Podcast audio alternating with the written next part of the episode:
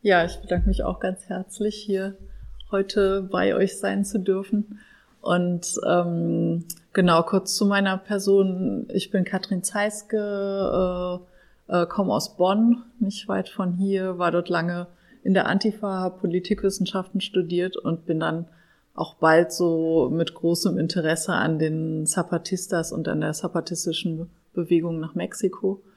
Hab dann dort lange in einer Migrantinnenherberge im Süden Mexikos gearbeitet und heute bin ich als freie Journalistin an der Nordgrenze, was eben auch für mich sehr spannend ist. Also so dieses riesige Land so von den beiden Grenzen aus zu kennen. Und ähm, genau, ich finde es auch super spannend. Also ich bin in meiner Arbeit eben so völlig auf die Nordgrenze, Südgrenze, also Nordgrenze Mexiko, Südgrenze der USA fixiert und äh, finde es dann umgekehrt auch wieder spannend, eben hier von euch zu hören, ne? was läuft gerade an den EU-Außengrenzen und welche ähm, Prozesse, Entwicklungen sind vielleicht total vergleichbar oder welche ähm, Good Practices, Best Practices gibt es auch ähm, vielleicht jeweils an der einen oder anderen Grenze.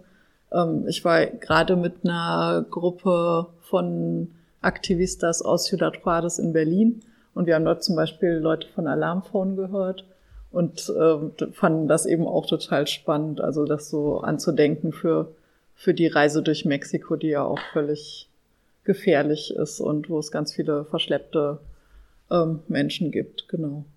Und äh, ich habe euch einen Vortrag vorbereitet, aber äh, trotzdem nicht unbedingt den Anspruch, hier so einen einsamen Monolog zu führen. Also ihr könnt auch gerne immer wieder reinfragen oder vielleicht erzähle ich auch ganz andere Sachen, als ihr so auf den Folien seht oder ähm, benutzt irgendwelche Namen, die mir ganz geläufig sind, aber vielleicht euch überhaupt nicht. Also ihr könnt gerne immer spontan reinfragen oder dann eben nochmal zum Schluss was sagen.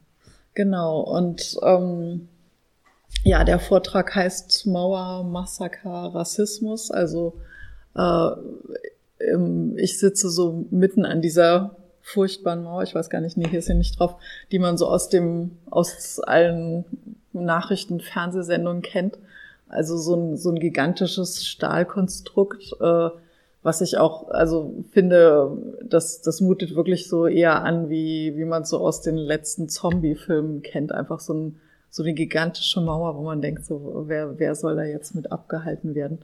Und in der Pandemie wurde die auch nochmal mit dreimal NATO-Draht obendrauf äh, ausgebaut und nochmal Zäune davor. Also es ist wirklich so ein, so im Grunde genommen so ein Todesstreifen, wie, wie man es noch so von der Berliner Mauer, DDR-Mauer kennt. Also so ein ganzes riesiges Feld, über das äh, halt geflüchtete Familien drüber müssen. Und eigentlich ist diese Grenze eben noch gar nicht so alt. Also die die Südstaaten Mexikos, nee, die Südstaaten der USA waren ja mal die Nordstaaten Mexikos und das ist eben wirklich 175 Jahre her, dass sich das geändert hat und äh, der Grenzverlauf so geworden ist, wie er heute ist, eben am Rio Bravo oder von der anderen Seite Rio Grande genannt entlang. Und ähm, vor ein paar Jahrzehnten war es eben auch noch eine grüne Grenze, also äh, es gab tatsächlich auch Leute, die einen rübergetragen haben, also die man bezahlen konnte, um sich halt nicht die Füße nass zu machen. Und es war wie bei so vielen Grenzen einfach äh, ja eine Grenze, die Leute immer wieder überschritten haben, um, um, um einzukaufen, um ähm, Verwandte zu besuchen, Jugendliche einfach mal so ein bisschen abenteuerlich ins andere Land zu marschieren und so. Und ähm, so denkt man ja immer, Trump hätte das Ganze angefangen, aber es war schon viel früher George W. Bush, der die ersten Grenzstücke aufgebaut hat. Und die Grenze ist natürlich auch heute nicht, also diese Mauer ist nicht durchgehend, ähm, sondern eben immer dort, wo zwei Zwillingsstädte aneinander sind. Und so in der Mitte des Kontinents ist das eben hier sehr schön bildlich dargestellt, Juarez und El Paso, also Juarez, Chihuahua, Mexiko und El Paso, Texas, USA auf der anderen Seite. Und ähm, da liegen eben die Stadtzentren so richtig aneinander. Also und ich kann, wenn ich bei mir aufs Dach steige, kann ich so die Berge von El Paso sehen. Also es ist wirklich total nah und könnte so eben wie hier Köln sein, ne? wo man einmal über die Brücke fährt. Und dort sind eben dann aber riesige Grenzanlagen, die aber eben auch nur in die eine Richtung funktionieren. Also ähm, nach in die USA rein wird man eben kontrolliert, steht irre lang in irgendwelchen Autoschlangen, Fußgängerschlangen. Meistens ist mit dem Fahrrad am schnellsten. Und ähm, wenn man umgekehrt wieder nach Mexiko zurückgeht, wird man überhaupt nicht kontrolliert. Also da könnte man im Grunde genommen auch alles dabei haben, irre Gelder, Waffen, sonst was. Also da kommt man un ungesehen durch. Und auf dem Hinweg ist es eben ganz schön kompliziert und ähm, die Grenzbevölkerung, die, die äh, dort lebt, hat meistens Visa. Also so für die Menschen vor Ort ist es eine recht durchlässige Grenze, aber auch eine Grenze, also in, mit der man irgendwie im Alltag klarkommen muss. Also ähm, es ist immer wieder nervig und zeitaufwendig und auch von US-Seite despotisch und willkürlich und auch, also so richtig wird es einfach gezeigt, wir lassen hier nur rein, wer gerade durch darf und, und werden dann auch immer wieder irgendwelche Exempel statuiert oder also so, wenn man in der Visums, in der Visaschlange sitzt, dann denkt man wirklich manchmal so, ihr habt sie doch nicht mehr alle. Also sind da einfach so 14 Fenster und nur eins ist besetzt und dann geht der Beamte mal wieder weg und man weiß nicht, trinkt er jetzt einen Kaffee oder kommt er nochmal wieder oder erst morgen oder, also es wird so richtig gezeigt, so, wir haben ja alles in der Hand. Und trotzdem eben die Bevölkerung, die an der Grenze lebt, ähm, also in den beiden Städten kann man eigentlich nie sagen, wer ist jetzt eigentlich Staatsbürger in wessen Landes. Das ist völlig gemischt und viele Familien leben auf der einen Seite Schulkinder, gehen von Juarez täglich ähm, zum Studieren, zum, in die Schule, in die USA.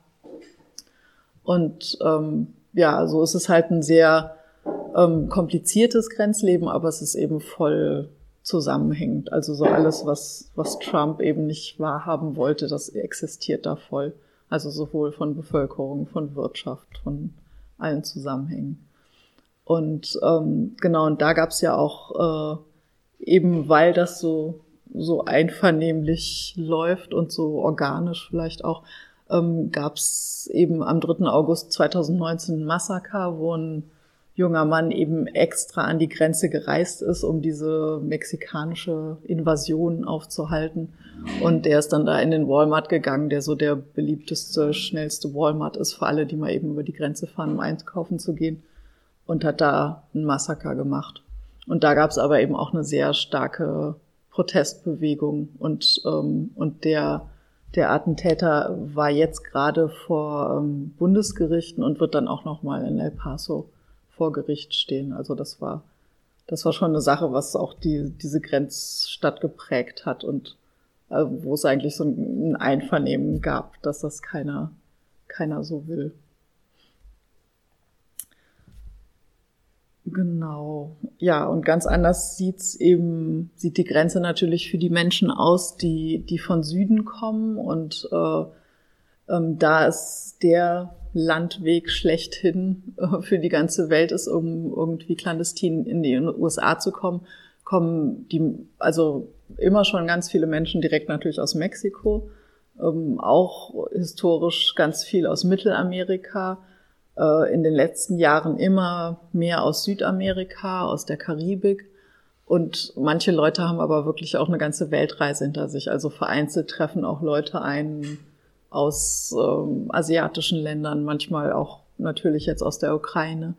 Und, äh, und ja, viele Leute auch aus Afrika haben erstmal Schiffsreisen oder Flugreisen gemacht, um nach Südamerika zu kommen. Und ähm, von dort aus geht eben diese ganze Fluchtbewegung durch den Darien, habt ihr vielleicht auch schon mal gehört, die, die Dschungelregion zwischen Kolumbien nach Panama, die eben auch so ein, so ein kleines Mittelmeer ist, also wo man einfach tagelang zu Fuß durch muss mit Schleusern und halt nicht weiß, werden die Schleuser einen ausnehmen, entführen, manche bleiben eben auf der Strecke und es ist eben auch äh, einfach so anspruchsvoll. Also man muss tagelang durch den Schlamm warten und über reißende Flüsse drüber und so.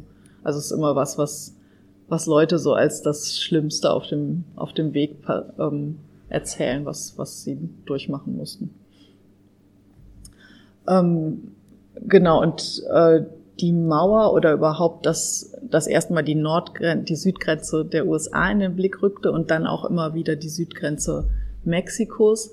Ähm, das begann eigentlich so in den 80er Jahren, würde ich sagen. Also eben einerseits, dass, äh, dass die Mauer gebaut wurde und andererseits aber auch, dass, ähm, dass ähm, ja, FBI und so weiter sich halt langsam interessiert haben, was geht eigentlich an der Südgrenze Mexikos und wer kommt da eigentlich rein.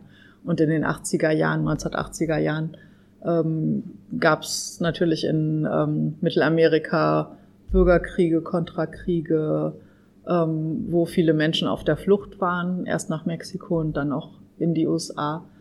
Und in Mittelamerika hat sich das dann quasi abgelöst. Ähm, also nach, nach den Friedensabkommen ging es eben teilweise nahtlos über zu den Freihandelsverträgen. Und dann hat sich eben, haben sich halt die, diese Fluchtgründe vor Krieg eben mit, mit ökonomischen Gründen vermischt. Und sehr viele Menschen, die dann eben schon Leute hatten, die, die durch die Bürgerkriege äh, in die USA geflohen sind, die sind dann auch langsam nachgezogen. Und ähm, genau, und die Südgrenze Mexikos, die, die kam so ab den 2000er Jahren irgendwie in den Blick. Äh, das lief in Mexiko über den Plan Puebla Panama, der sich so mehr, also quasi darauf bezog, den Süden Mexikos mit Infrastruktur auszubauen und natürlich dann eben auch die Grenze mehr zu bewachen. Und ähm, diese ganze Entwicklung hat sich dann total verschärft und auf einmal gab es eben Riesengelder, ähm, als 2006 der sogenannte Drogenkrieg ausgerufen wurde, ähm, angeblich ja nur von Felipe Calderón und seinem Sicherheitsminister Garcia Luna, der jetzt, also der letztere sitzt ja jetzt in New York äh, vor Gericht, um sich zu verantworten. Ähm, und man hofft halt, dass, dass Calderon auch noch irgendwie für diesen Drogenkrieg ähm, drankommt, aber der lehrt mittlerweile, also noch in Harvard. Und anscheinend hat Garcia Luna auch im Gerichtsprozess äh, noch so viele Petto gehabt, eben was dann auch irgendwie direkt Institutionen wie DEA oder FBI ähm, ja in ein anderes Licht bringen würde, dass, dass dieser Prozess so ganz schnell wieder abgebügelt wurde. Und ich nenne ihn aber hier auch in einem mit, äh, mit Joaquin El Chapo Guzman, ähm, weil dieser Krieg einfach ja eine ganz klare Absprache war zwischen der mexikanischen Regierung und, und dem Sinaloa-Kartell, die eben nicht, also nicht, also es war eben keinesfalls so, dass die mexikanische Regierung jetzt irgendwie gegen alle Kartelle vorgegangen ist, sondern sie hat mit dem Sinaloa-Kartell eben andere Kartelle eingedämmt und das Sinaloa-Kartell ist so das Regierungskartell geworden. Und heute ist so die Vermutung, dass es wahrscheinlich jetzt das Kartell Jalisco Nueva Generación ist, aber damals eben ganz klar Sinaloa. Und äh, wo es halt auch zu vermuten ist, also einfach weil die USA ja äh, noch immer leider sowas von äh, genau gucken, was in Lateinamerika passiert, äh, ist es auch ziemlich klar, dass die natürlich auch schon von ganz viel wussten. Und es gab damals 2008 ähm, unglaubliche Gelder von der Merida-Initiative. Und, ähm, und damit wurde natürlich angeblich eben gegen Drogenhandel vorgegangen und dass eben die Drogen nicht von Südamerika in die USA auf den größten Markt der Welt kommen. Aber im Grunde genommen ging es auch einfach darum, Mexiko zu militarisieren und eben Migration aufzuhalten. Und in diesem Zeitraum ist auch die, ähm, die mexikanische Migrationspolizei, die war eben so in den 80er wie, wie hier Bundesgrenzschutz, also einfach eine eine relativ kleine Behörde und die ist heute so einer der dicksten Arbeitgeber, also besonders eben an der Südgrenze Mexikos ähm, in Tapachula zum Beispiel, das ist einfach, also so, ja, da sind unglaubliche viele Menschen bei der Migrationspolizei eingestellt. Und ähm, in ganz Mexiko gibt es furchtbare Abschiebegefängnisse äh, wo ein Glück seit letztem Jahr keine Kinder und Jugendlichen und damit Familien mehr reingesteckt werden können. Aber es sind eben auch Zentren, wo Leute ja unglaublich lange zugegen sind und ähm, einfach in Bedingungen sein müssen, wie ja auch ganz viel auf der Welt. Also eben in Gefängnisstrukturen, obwohl sie nichts anderes gemacht haben, als eben zu fliehen oder oder sich auf den Weg zu machen. Und, äh, und wer natürlich immer wieder profitiert auch von, von all diesen Strukturen der Illegalisierung und dass man clandestin reisen muss, das sind eben auch kriminelle Netzwerke. Also ähm, das waren eben so in den 2000 Jahr, 2000er Jahren besonders die Jugendbanden aus Mittelamerika, die sich dann wirklich so auf den, auf den Weg mit den Migranten mitgemacht haben, um sie auf den Zügen durch Mexiko zu überfallen. Und später war das dann auch im, im Drogenkrieg das Kartell der Setters, das auch so ein bisschen hochkam und halt keine eigenen Territorien hatte und ähm, angefangen hat, im großen Stil Migranten, Migrantinnen zu entführen. Und da gab es auch 2010 das Massaker von San Fernando, was auch so um die Welt ging. Und, äh, und man muss leider sagen, also so, so ab 2010 haben eigentlich dann auch langsam sämtliche Kartelle angefangen, Migranten zu entführen. Also es ist einfach auch ein, ein dickes Geschäft im Land. Mal erklären, wie das Geschäft funktioniert. Also es ist so wie, wie zum Beispiel in Libyen, dass sie Leute entführen und dann die Angehörigen. Mhm, genau so, genau, ja. Mhm. Genau, weil es ja auch wie überall auf der Welt, ne? Also die meisten Menschen haben schon Verwandte irgendwo sitzen und in dem Fall eben USA. Und die werden dann angerufen und erpresst. Und, und eigentlich ist, läuft das ja jetzt auch schon seit Jahrzehnten und es geht ja alles auch über Western Union und sonstige ähm, Geldunternehmen. Also es ist eigentlich auch so die Frage, warum kann man da nichts nachvollziehen? Ne? Also wenn immer wieder die gleiche Person irgendwie Geld am gleichen Ort in Empfang nimmt und von Leuten aus völlig verschiedenen Richtungen so. Ja, viel geändert hat sich 2019, also vor, vor vier Jahren. Genau, 2019 hat sich ganz viel geändert und ich glaube auch, auch hier habt ihr ganz viel auf einmal äh, in Medien gesehen als die sogenannten Karawanen in Honduras losgingen und dann ähm, sich immer mehr Menschen in El Salvador, in Guatemala und auch in Mexiko angeschlossen haben, ähm, da ähm, hat sich auf einmal so das Konzept geändert. Also davor waren es eben kleine Reisegruppen, zufällige Bekanntschaften oder schon Familienzusammenschlüsse, die aus den Herkunftsländern miteinander losgereist sind. Und ähm, dann gab es dieses Karawanenkonzept, wo die Leute gesagt haben, wir machen es mal anders. Wir sammeln uns öffentlich und haben eine öffentliche Reiseroute und werden hoffentlich immer mehr, immer mehr hunderte, tausende Menschen und ähm, haben die Medien auf unserer Seite, also sind sichtbar, aber dadurch eben auch geschützt vor eben den herkömmlichen Überfällen, Entführungen. Und, ähm, und die haben es ja dann auch ähm, wirklich größtenteils durch Mexiko geschafft. Ganz viele sind vor allen Dingen nach Tijuana gegangen, weil es dort eine große Unterstützungsbasis aus der Zivilbevölkerung gab. Und zum Beispiel in Ciudad Juarez sind eben auch unglaublich viele Leute angekommen, dann nicht mehr so öffentlich sichtbar als Karawanen, aber man hat einfach gesehen, wow, ähm, auf einmal sind ganz viele Menschen unterwegs und ganz viele Menschen kommen an der Nordgrenze an. Und Trump hat das dann äh, zu seinen Gunsten umfunktioniert und eben nochmal in dieser ganzen Grenzpolitik, die ja immer repressiver wird, dann nochmal richtig gesagt, so jetzt geht die Grenze zu und und ist vor allen Dingen eben auch äh, ja polemisch und über Twitter ja total ausgeschlachtet, äh, dass da jetzt äh, die USA in Gefahr sind und äh, alles dicht gemacht werden muss. Und damals gab's äh, sehr grausame Familientrennungen an der Grenze. Ähm, also weil natürlich auch viele Kinder nicht mit leiblichen Eltern gereist sind. Also oftmals ist es ja auch so, dass die Mutter oder der Vater schon in den USA ist und der dort erstmal so ein Leben aufbaut und dann eben sagt, okay, jetzt, jetzt hole ich ein Kind nach, das älteste Kind oder alle Kinder. Und dann werden die Kinder entweder mit Schleusern vom Heimatdorf ausgeschickt oder ähm, aber zum Beispiel mit der Tante oder einem Cousin. Also sind eben nicht unbedingt unterwegs mit, mit den biologischen Eltern, aber eben durchaus, also gut durchdacht, dass das Kind eben in relativ großer Sicherheit reist. Und das wurde eben von Trump und ähm, der US Border Patrol dann überhaupt nicht mehr akzeptiert. Also da wurden ganz viele Kinder und Jugendliche einfach, einfach den, den Angehörigen, äh, den Leuten, zu denen sie Vertrauen hatten, weggenommen.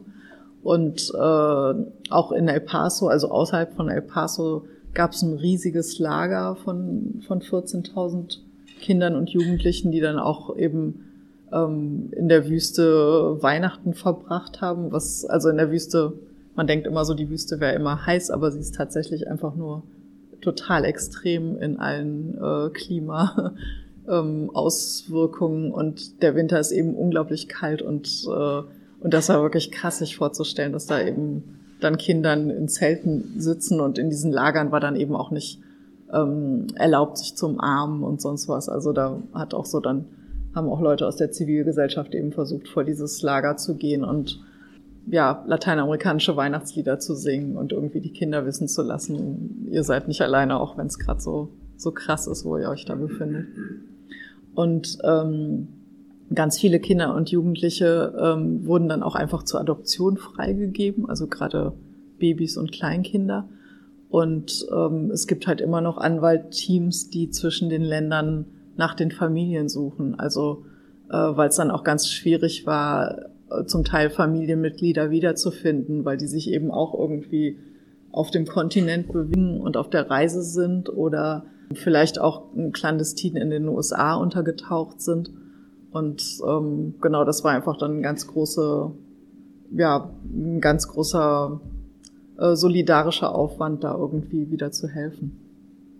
Ähm, Trump hat dann auch äh, das Remain in Mexico-Programm begonnen, ähm, also auch eine Auslagerung des Asylrechts äh, und also hier gibt's ja eben diese Drittstaatenregelung und dort sah es so aus, dass die Leute schon in den USA Asyl beantragen konnten, aber eben nur direkt auf der Grenzbrücke und dann nach Mexiko zurückgehen mussten in die Grenzstädte und halt ein halbes Jahr oder äh, noch länger, also genau erstmal ein paar Monate auf das, das erste Interview warten mussten.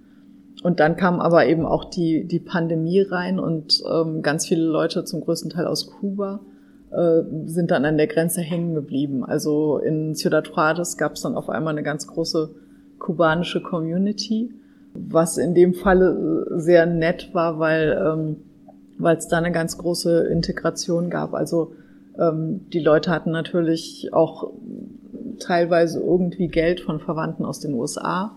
Und ja, wie so viele Menschen aus Kuba eben unglaublich äh, gute Bildung, Ausbildung, meistens mehrere Ausbildungen und haben da sich einfach an der Grenze total gut eingefunden, haben selbst Restaurants gegründet, ähm, äh, sind in sämtliche Berufsfelder eingestiegen und man hat irgendwie überall nur noch äh, kubanischen Akzent gehört ja, und dann kam irgendwie die Pandemie rein und die meisten Menschen sind dann wirklich irgendwie ein Jahr lang in, in Ciudad Juarez geblieben. Äh, Frauen haben dort ihre Kinder zur Welt gebracht. Also es war dann so einerseits eben krass, dass, dass die Menschen da so gerade so lange an dieser Grenze waren, wo sie eigentlich nicht hin wollten. Aber, aber eigentlich ist es so, so ja, sehr positiv für alle abgelaufen. Also so wie die Leute haben sich wohl gefühlt und auch die, die Grenzbevölkerung hat dann eben interessiert irgendwie kubanisch äh, gegessen. Was krass war mit diesem Remain in Mexico Programm, ähm, weil es ja natürlich eigentlich was ist, was was völlig gegen ähm, Souveränität geht. Also also ich kann ja als Land nicht sagen, so ich mache hier mal Asylinterviews und dann gehen die Leute wieder zurück. Und ähm, da hat sich auch der mexikanische Präsident AMLO zu, zuerst versucht, gegen zu wehren.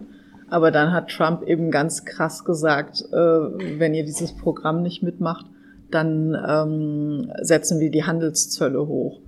Und da Mexiko und die USA eben so, so sehr zusammenhängen in allem wirtschaftlichen Importen, Exporten, wäre das quasi das, das Ende des, äh, des, der mexikanischen Wirtschaft gewesen. Also das war so eine krasse Drohung, dass es einfach klar war, okay, es geht nicht anders. Also äh, Mexiko muss mitmachen, machen, was die USA bestimmt. Und tatsächlich ist das auch seit, ähm, seit diesem Zeitpunkt ähm, ja glasklar so. Also Mexiko hat wirklich überhaupt keine eigene Migrationspolitik mehr, sondern macht einfach ausführend, was die USA eben braucht an, an oder fordert an Regionalisierung, an Abschottung, an Militarisierung. mhm. ob, das, ob das, was das heißt, dass das Asylrecht in die Grenzregion ausgelagert wird Oder ist es nur die Prozedur? Oder? Ähm, also was ich beschrieben hatte, ne? Also du musst halt an die auf die Grenzbrücke gehen, deinen Antrag stellen ja. und dann halt wieder zurück und einfach abwarten, bis halt irgendwann dieser Interviewtermin kommt. Ja. Genau, und was, was sich eben auch in dieser Zeit ganz klar rausgebildet hat, also dadurch, dass es, dass halt so viele Menschen dann an der Grenze standen und gesagt haben, okay, ich hab, ich bin jetzt irgendwie in einem Asylverfahren angeblich drin, aber es tut sich nichts, haben natürlich auch sehr viele Leute irgendwann die Geduld verloren und, und Schleuser bezahlt. Und in dieser Zeit oder seit dieser Zeit ist eigentlich äh, ähm, ja das gesamte Schleusertum in den Grenzstädten also bringt eine viel größere Gewinnspanne als wirklich der traditionelle Drogenhandel, wegen, dessen, wegen dem sich ja die Kartelle eigentlich gegründet haben. Und ja. Mhm. gibt es sowas wie Strukturen der Flüchtlinge selber, äh, beziehungsweise werden die auch von Mexikanern in irgendeiner Weise unterstützt, weil das wäre doch dann das Gegenpaar, das eigentlich aufgebaut werden müsste. Mhm gegen diese ganze Situation. Es ist ja alles nur noch hoffnungsloser Wahnsinn. Ist das sowas? Ja, genau, darauf komme ich jetzt auch. Und das war nämlich in der Pandemie so. Also da ist ganz viel passiert, wo man ja eigentlich denken könnte, oh, irgendwie ähm, läuft da gar nichts mehr. Da war es wirklich so, also dann war es ja einfach ab dem 20.03.2020 war wirklich einfach die Grenze total dicht, also eben auch für die für die Grenzbevölkerung. Also im Grunde genommen sind nur noch US-Citizens rübergekommen, aber selbst die wurden teilweise noch angeflaumt, warum sie denn auf Reisen sind. Also es war wirklich auf einmal so alles zu. Und, ähm, und in dieser Zeit war es dann krass, weil, weil Trump dann den gesundheitspolitischen Title 42 rausgezogen hat, also, also eine Gesetzgebung, die es schon gab, ähm, auf eine mögliche Pandemie bezogen. Die wurde dann eben in, in Kraft treten gelassen. Und mit diesem Title 42 ähm, war es klar, jeder, der irgendwie direkt am Grenzzaun aufgegriffen wird, kann einfach sofort über den Fluss, über die Mauer zurückgeschickt werden. Also, also es gibt gar keine Möglichkeit, irgendwie zu sagen, ich brauche Asyl, sondern die Leute können sofort eben ja rückgeschoben, abgeschoben werden. Und, ähm, und dieses, dieses Dekret macht natürlich irgendwie Sinn in Pandemiezeiten, aber man hat an der Grenze gesehen, dass es überhaupt nicht äh, in dem Sinne gesundheitspolitisch angewandt wurde, ähm, weil es eben nicht darum ging, dass die Leute jetzt gar nicht erst festgenommen wurden oder gar nicht erst irgendwie äh, in US-amerikanischen Institutionen, Städten unterwegs waren, sondern sie wurden tatsächlich festgenommen und die meisten wurden zum Beispiel, also wer in, in Brownsville aufgegriffen wurde, wurde nach El Paso geflogen und dann nach Ciudad Juarez abgehoben. Wer, wer in El Paso aufgegriffen wurde, wurde zwei, drei Busstunden weiter nach, ähm, nach äh, Puerto Palomas gebracht, was wirklich ein Kaff in der Wüste ist, äh, und da halt über die Grenze geschickt. Also, also es, es ging ganz klar auch darum, irgendwie Schleusernetzwerke zu durchbrechen und Menschen natürlich auch einfach, ähm, also die das Wissen zu nehmen, was sie schon haben. Also wenn wenn jemand in Ciudad Juarez über die Grenze gegangen ist, dann wusste er sie ja schon relativ, wie diese Stadt aussieht, äh, hatte schon irgendwelche Strukturen, hatte vielleicht schon mal Nächte in Hotels verbracht. Und dann waren die abgeschobenen Leute eben auf einmal in einer ganz anderen Stadt, wo sie noch nie angekommen waren, so. Und in dieser Situation haben sich natürlich immer mehr Menschen eben, also zurückgeschobene an, den, an der Grenze angefunden. Aber es kamen auch ganz viele Leute aus dem, aus dem Süden nach, auch gerade weil in Mittelamerika, ähm, ja, in Ländern wie Guatemala und in El Salvador auch ganz krass unter, unter Bukele eben, um, ja, also Ausgangssperren verhängt wurden und ganz ähm, drastisch durchgezogen wurden und äh, das für viele Leute einfach äh, ja ein Verhungern bedeutete, also weil ja einfach ganz viel Bevölkerung im informellen Sektor ist in den Ländern und die Leute einfach nicht auf die Straße konnten, um irgendwas zu verdienen. Und deshalb sind eben auch ganz viele Menschen aus südlicheren Ländern an die Grenze gekommen. Und in dieser Situation ähm, hat dann auf einmal die Zivilgesellschaft gesagt, okay, wir müssen was machen. Die Regierung tut irgendwie nichts. Und ähm, in Ciudad Juarez haben drei Dutzend äh, Gemeinden, also von der katholischen Kirche wie von evangelikalen Kirchen, haben gesagt, wir, wir nehmen jetzt einfach das Gemeindehaus oder die Kirche oder was auch immer äh, und machen da eine Herberge draus. Und das, äh, das hat einfach, also und vorher gab es eben eine einzige Migrantenherberge in Ciudad Juarez und heute gibt es eben 35, 40 Herbergen. Und das hat natürlich unglaublich viel ausgemacht. Also da, da gab es dann einmal die Möglichkeit eben, dass sehr viel mehr Leute einen Schlafplatz bekommen haben. Und dann äh, gab es eine Initiative von auch aus der Zivilgesellschaft heraus, zu sagen, wir brauchen eine Quarantänestation, weil natürlich die Herbergen sehr gefährdet sind mit Menschen, die irgendwie mobil ankommen und aber ja trotzdem Schlafplätze zur Verfügung stellen müssen. Und ähm, da wurde ein ganzes Hotel angemietet. Äh, und die, die Leute, die neu ankamen, auch von Norden oder von Süden, ähm, sind zwei Wochen in, in einem Hotelzimmer geblieben, entweder im Familienverband oder in einer Reisegruppe und, ähm, und das war dann auch auf einmal auch eine, eine ja, eine, so eine kleine Oase, um zur Ruhe zu kommen und, und einfach in Sicherheit zu sein, in meinem richtigen Bett zu schlafen und dreimal am Tag Essen an die Tür geliefert zu bekommen. Und es gab dann auch ähm, psychologische Betreuung über die Zimmertelefone und sehr viele ja, geflüchtete Migranten, Migrantinnen, die eben diesen Prozess durchlaufen sind, haben das auch sehr positiv erlebt und haben gesagt, dass das äh, war so das, was sie mal brauchten auf dieser, auf dieser krassen Reise und in diesen ganzen krassen Situationen, da irgendwie mal zwei Wochen in einem Hotelzimmer schlafen zu können. So. Und außerhalb der Herbergen äh, war es natürlich eine sehr schwierige Situation, weil auch in der, in der Pandemie die, die Grenzstädte Mexikos, also die, die meisten Grenzstädte Mexikos waren so in der Liste der gefährlichsten Städte der Welt, haben die so die ersten Ränge belegt. Also eben Menschen, die schon vor Gewalt geflohen sind, waren jetzt auf einmal wieder in, in völlig gewalttätigen ähm, Siedlungsgebieten, wo sie eben auch wieder zurechtkommen mussten und natürlich gerade ohne Papiere eben auch nochmal doppelt ähm, organisierter Kriminalität ausgesetzt waren. Und, ähm, und in Ciudad Juarez lief es eben so toll mit diesen Herbergen.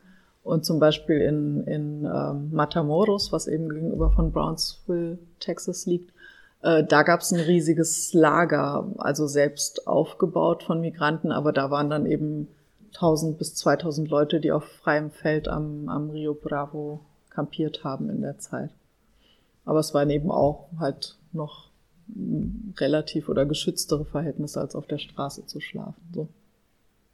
Ja, und in der Zeit ist Biden dann Präsident geworden und ja mit ganz mit einem Wahlkampf, der ganz groß auf einer liberaleren Grenzpolitik und Migrationspolitik aufgebaut hat. Und äh, ich würde behaupten, dass, dass bis heute nicht viel passiert ist.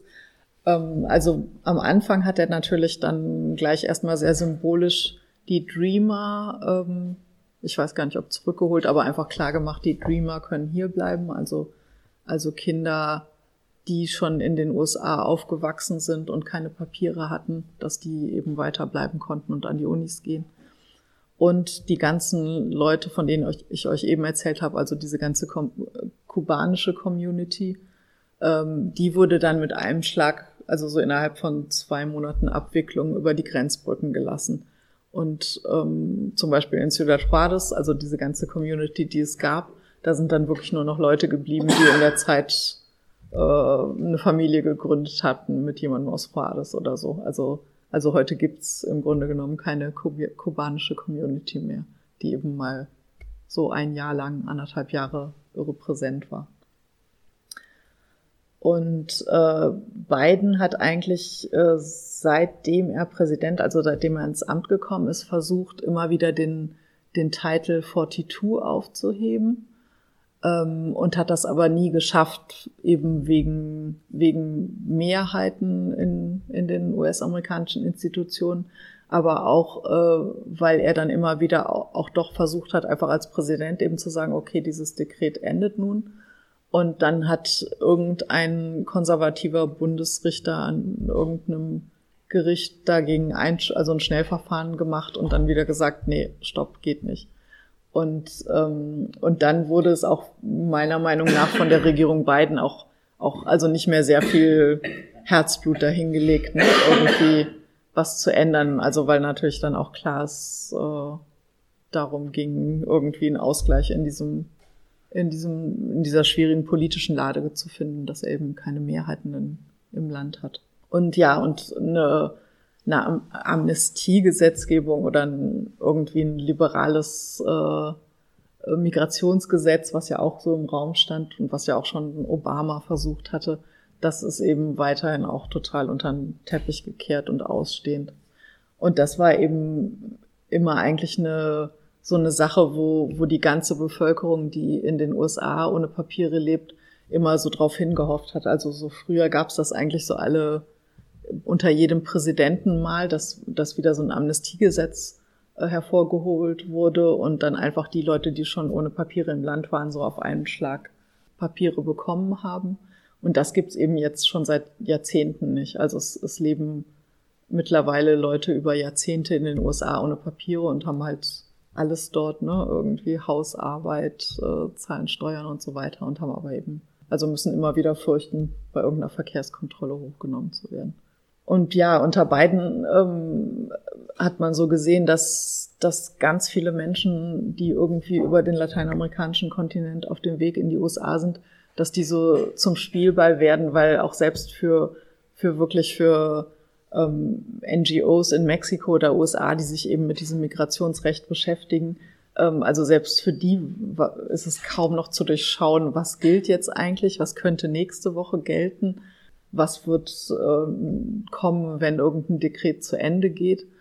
Und ähm, so merkt man eben auch, dass, dass in diesen Gruppenbewegungen von Geflüchteten, dass da halt auch immer mehr Gerüchte gibt und Leute immer ja verzweifelter sind, weil sie einfach keine handfesten Informationen haben und einfach immer nur irgendwas über soziale Medien oder WhatsApp-Gruppen gesagt wird und dann Leute sagen, okay, jetzt müssen wir sofort das Land verlassen und schnell Richtung Norden und dann, bevor sie eben an dieser US-Grenze ankommen, ist dann schon wieder irgendwas zurückgenommen.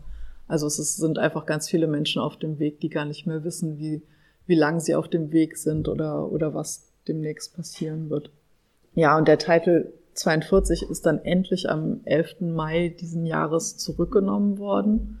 Und da hat es dann auf einmal einen Run, also aus dem ganzen Kontinent auf die Grenze gegeben. Also ganz viele Leute, die irgendwo zwischen Venezuela und, und äh, Mexiko auf dem Weg waren, haben versucht, noch vor diesem 11 an die Grenze zu kommen, weil äh, auch wenn natürlich einerseits das Asylrecht ausgesetzt war mit dem Title 42, war für bestimmte Leute, also für, für Leute bestimmter Nationalitäten, ähm, ist eigentlich gar nicht mal so schlecht, dieser Title 42, wie zum Beispiel äh, Menschen aus Venezuela, äh, weil die einfach damit nach Mexiko zurückgeschoben wurden und eben nicht bis nach Venezuela abgeschoben wurden. Ne? Und das war immer so der, so das Schlimmste, was sich Leute vorstellen konnten, dass sie gesagt haben, so, oh, ich habe jetzt diese ganzen Gefahren auf mich genommen, diese ganze äh, teure Reise gemacht und dann gehe ich irgendwie äh, einmal nach Texas über die Grenze und werde dann ganz zurückgeflogen. Und seit dieser Titel 42 ausgesetzt wurde, gilt eben wieder der Titel 8 und damit ist es auch möglich, Leute ähm, also nicht nur abzuschieben, sondern auch erstmal sozusagen zur Strafe in Abschiebegefängnissen zu verwahren und dann auch diese Einreiseverbote ähm, auszusprechen für fünf Jahre oder für zehn Jahre. Also das ist jetzt eben auch wieder was, was, was Menschen sehr fürchten, dass wenn sie aufgegriffen werden, eben sie eben nicht nur einmal abgeschoben werden, sondern es also quasi klar ist, wenn sie zurückkommen, dann gehen sie in den Knast einfach, weil sie, weil sie wieder im Land stehen. Und als der Titel 42 ausgesetzt wurde, hat Biden zeitgleich versucht, das Asylrecht vollkommen zu digitalisieren. Also, dass es nur noch möglich ist, also nicht vom Heimat, vom Herkunftsland aus, sondern nur noch direkt an der Grenze kann man auf einmal diese App CBP One öffnen und ähm, dort eben einen Asylantrag stellen. Aber es ist natürlich, also könnt ihr euch ja auch vorstellen, das heißt ja, dass man auf jeden Fall erstmal ein Smartphone haben muss, man muss mobile Daten haben oder irgendwo einen öffentlichen Internetzugang. Äh, jemand muss halbwegs fähig sein, sich also einfach schreiben, lesen können und sich dann irgendwie durch diese Formulare klicken, die äh, schlecht übersetzt sind, die wie ja oft Formulare im Internet irgendwie uneindeutig sind. Ne? Wo kann ich jetzt eigentlich meine, meinen Familienangehörigen eintragen? Und, ähm, und bevor ähm, der Title 42 zu Ende ging, war das auch wirklich eine, eine reine Farce. Also man hat so richtig gedacht, äh, die verarschen die Leute nur, weil das diese App war nur zwei Minuten am Tag irgendwie zugänglich und in der Zeit haben eben hunderte von Leuten da gesessen und versucht, da irgendwie ihr Formular abzuschicken. Und es war also so, so für diesen Aufwand, also wie so eine ganze Bevölkerung, mobile Bevölkerung an ihren Handys hing und da versucht hat, einen Termin zu kriegen. Und also so wie wenige es geschafft haben, da war es eigentlich, denke ich mal, so, so rückwärts betrachtet nur dazu da, die Leute hinzuhalten und einfach zu sagen, ja, ihr habt da diese App und da müsst ihr das halt ausfüllen. Und seit dem 11. Mai geht diese App auf einmal, also funktioniert äh, relativ einwandfrei. Und es ist aber natürlich trotzdem höchst diskriminatorisch, einfach, dass, dass Leute eben nur digital äh, irgendwie ein Formular ausfüllen können und dann über dieses Formular entschieden wird, ob jetzt jemand zum ersten Mal angehört wird wegen Fluchtgründen und so. In, in Ciudad Juarez und natürlich auch allgemein in den Grenzstädten ähm, hat, hat diese ganze ja einerseits äh, eben Verschärfung der Abschottung ähm, und gleichzeitig natürlich auch irgendwie die, die verstärkten Bewegungen aus dem Süden dazu geführt, dass die Städte immer mehr ähm, unter Druck geraten. Also ähm, einfach jetzt ganz institutionell gedacht müssen natürlich die Grenzstädte als, als lokale Behörden ähm, reagieren auf eine internationale Politik, mit der sie ja im Grunde genommen nichts zu tun haben. Also es ist ja noch nicht mal ihr Land, das irgendwelche Sachen ausschreibt. Und von Mexiko gibt's aber auch eben sehr wenig Unterstützung. Also da wird eben nicht gesagt, hey, ihr meistert da eine, eine ganz schön krasse Aufgabe an der Grenze und müsst auf einmal sehr viel mehr Logistik und äh, irgendwie Organisation aufbringen ähm, sondern die Grenzstädte werden eben recht allein gelassen, eben mit den, mit den vielen Menschen, die ankommen aus, aus dem Süden und aus dem Norden. Ja, und, und, und in Ciudad Juarez hat man eben wirklich auch gesehen, dass, dass zum Teil Einzelpersonen den, den völligen Unterschied machen können. Also während der Pandemie äh, war ein, ähm, ein Chef von der, von der ähm, internationalen Organisation für Migration von der UNO. Das war ein junger Katalane, der einfach ganz viel Drive hatte und gesagt hat, ihr müsst euch jetzt alle an den Tisch setzen und halt mit seiner hohen Position als, als Vereinte Nation hat er eben geschafft, dass einfach ähm, Unternehmer, Bürgermeister, ähm, Bundesstaat und so sich alle an einen Tisch gesetzt haben und überlegt haben, okay, Migration ist ein Thema in unserer Stadt wie gehen wir damit um? Wie regeln wir das? Wie kann das irgendwie so laufen, dass die Migrationspolizei schneller Visa rausgibt, damit die Leute schneller einen Job an der Grenze bekommen können und irgendwie unabhängig werden, sich ähm, lieber privat was mieten können, anstatt in, in Herbergen gehen zu müssen. Und das hat man dann gesehen, dass, äh, dass also so als, als der weg war, lief eben gar nichts mehr. Und das hat man so richtig gespürt, so wow, jetzt ist es wieder nur noch die Zivilgesellschaft, die irgendwas macht. Und die Institutionen sind irgendwie weg und haben sich dann eben auch teilweise ziemlich rassistisch umgedreht. Und ähm, was mich auch sehr betrübt gemacht hat, also ich habe ich hab Ciudad Juarez, ähm, also habe mich in der Stadt immer sehr wohl gefühlt, auch gerade weil es weil es eine migrantische Stadt ist und weil es eigentlich so einen öffentlichen Diskurs gibt. Im Grunde genommen ist niemand aus Ciudad Juarez, aber es ist jetzt unsere Stadt und irgendwie die meisten Leute kommen aus südlicheren Bundesstaaten Mexikos, manche kommen eben aus, aus Mittelamerika oder aus ganz anderen Ländern und irgendwie ist es so ein bisschen egal. Also so, so alle Leute sind irgendwann mal angekommen in eine Stadt, die eigentlich ziemlich ähm, komplex ist, eben an der Wüste liegt, in der Wüste liegt, eine Grenzstadt ist, äh, wo es viel Gewalt gibt, also die nicht so, so gleich irgendwie ein, eine Stadt darstellt, wo man so denkt, so, oh, da möchte ich hinziehen. Aber irgendwie ähm, haben eben ganz viele Leute ähm, aus ganz unterschiedlichen Motiven immer wieder gesehen, ich komme in dieser Stadt an und irgendwie ist es eine Großstadt, sie ist relativ liberal, es gibt viel Arbeit, irgendwie kann ich hier mich etablieren, meine Träume verwirklichen, ein Leben führen, was, was ich gut finde.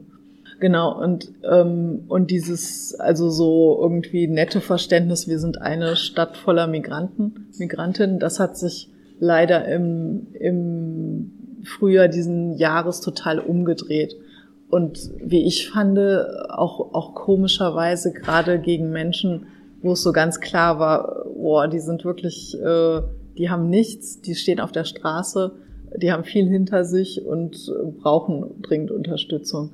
Ähm, das waren vor allen Dingen so die Community aus Venezuela, die sich einerseits auch ganz klar als solche geoutet haben, also eben äh, dadurch, dass sie ja die ganze Zeit an dieser blöden App hängen mussten, konnten sie halt auch nicht arbeiten und haben eben versucht, an, an den ähm, Straßenkreuzungen zu betteln oder Windschutzscheiben zu putzen und haben eigentlich immer ziemlich klar gemacht, also entweder sich irgendwas angezogen ähm, mit ihrer Nationalflagge oder ihre Nationalflagge in der Hand gehalten oder auf irgendwelchen Pappkartons geschrieben, wir sind aus Venezuela, bitte helft uns.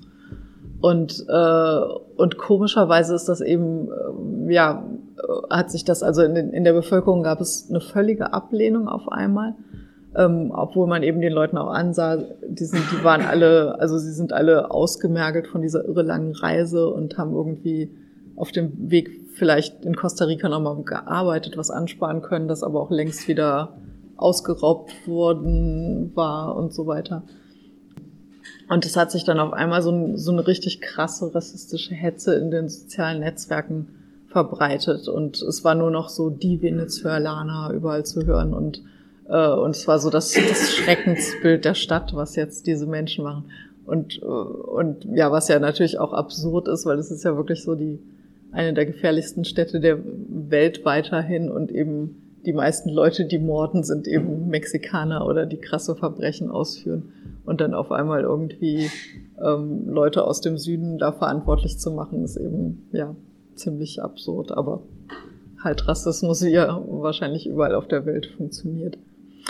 Und ähm, und die die Community aus Venezuela ähm, hatte sich erstmal im Winter direkt am Grenzfluss niedergelassen und hat dort kampiert und hatte eben wenig Vertrauen in die Herbergen und äh, wollte eben auch in dieser krassen Situation so nah wie möglich an der Grenze sein, um eben mitzukriegen, wenn irgendwas passiert, wollen wir sofort an der Brücke oder um, vor der Tür stehen, ähm, um eben ins Land gelassen zu werden. Und äh, dort sind sie erstmal geräumt worden im Dezember und mussten dann in Herbergen gehen und die meisten haben sich auch tatsächlich in in verlassenen Häusern im Zentrum niedergelassen, was eigentlich eben auch dann relativ positiv war. Also dadurch, dass so viel Leerstand ist durch die Gewalt im Zentrum von Juarez, gab es einfach viele Häuser, wo, wo Communities eben selbst organisiert reingegangen sind und die halbwegs bewohnbar gemacht haben und sich dann niedergelassen haben. Und es gab dann im März eben mit dieser ganzen ausweglosen Situation und man wusste nicht, wird der 42 jetzt zurückgenommen oder nicht, gab es auch ein, ein, einmal einen Ansturm auf die Grenzbrücke, wo versucht wurde, eben einfach rüberzukommen. Der ist aber gestoppt worden. Und dann hat sich die Situation auch in der Stadt immer mehr zugespitzt und, ähm, und vom Bürgermeister aus gab es dann die Ansage, äh, es wird verboten, an den Straßenkreuzungen zu betteln. Und dann gab es am, am am 27. März äh, wurde das dann in die Tat umgesetzt und Migrationspolizei und Lokalpolizei sind ausgezogen, um Leute festzunehmen. Und das war aber eine völlig willkürliche Geschichte. Also das war, ähm, das, da wurden einfach Menschen aufgegriffen, äh, die zum Teil schon Papiere hatten, also die schon, die schon legal in Mexiko oder in der Grenzregion waren und wurden ins Abschiebegefängnis gebracht und, ähm, und dort in Sammelzellen gesteckt. Und das Abschiebegefängnis ist eben ja also viel zu klein für die Menschenmenge gewesen. Und ähm, dort gab es eben auch schon ja Strukturen, also die Abschiebepol äh, die, die Migrationspolizei wurde unter AMLO militarisiert, also als er das Amt angetreten ist, der mexikanische Präsident. Da hat er erstmal sogar richtig ähm, Akademiker und Leute aus der Zivilgesellschaft eingesetzt in der Migrationspolizei, weil er gesagt hatte, ähm, die muss humaner werden. Und mit dem Druck von Trump hat er das dann aber wieder völlig umgedreht und hat gesagt, okay, wir setzen jetzt Generäle auf die höchsten Posten der Migrationspolizei.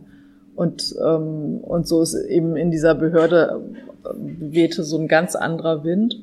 Und es gab eben auch ganz viel Rassismus. Also so ähm, zum Beispiel in diesem Abschiebegefängnis von Ciudad Juarez, da wurden einfach die, die Wasser, die Trinkwassergarafons nicht bezahlt von dem zuständigen Beamten.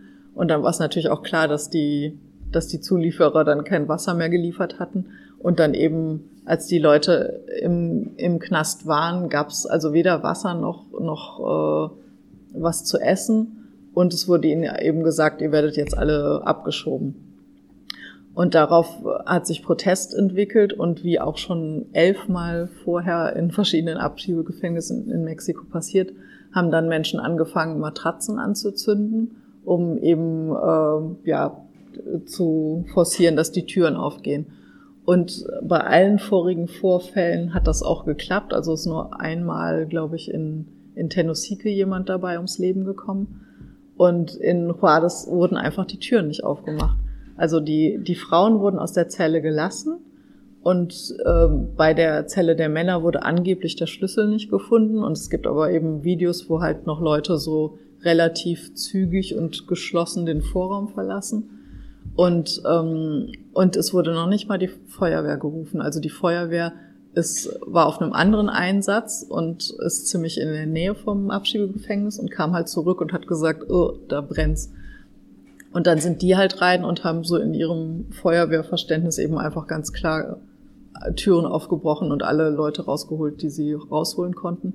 Und ähm, dann waren eben ein Glück, also 40 Leute waren schon erstickt, 40 Männer. Und 29 weitere konnten eben durch diesen Feuerwehreinsatz gerettet werden, mussten aber eben auch ins Krankenhaus.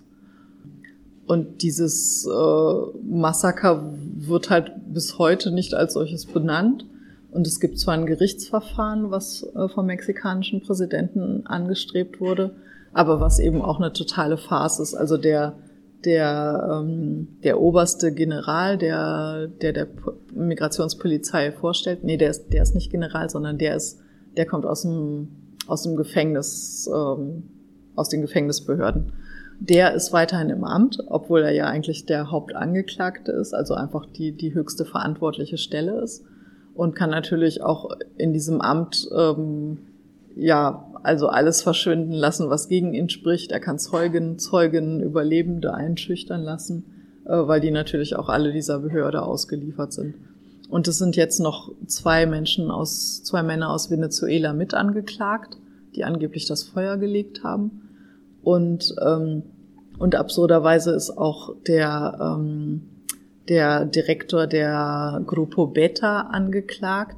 Das ist ein, die Grupo Beta äh, untersteht der Migrationspolizei, hat aber rein humanitäre Aufgaben. Also die sind so, so eine Sache zwischen Migrationspolizei und technischem Hilfswerk oder so. Also wenn Migranten irgendwo äh, im Fluss zu ertrinken drohen oder, oder irgendwie an einer schwierigen Stelle im Gebirge sind, dann wird die Grupo Beta ausgesandt, um die zu retten.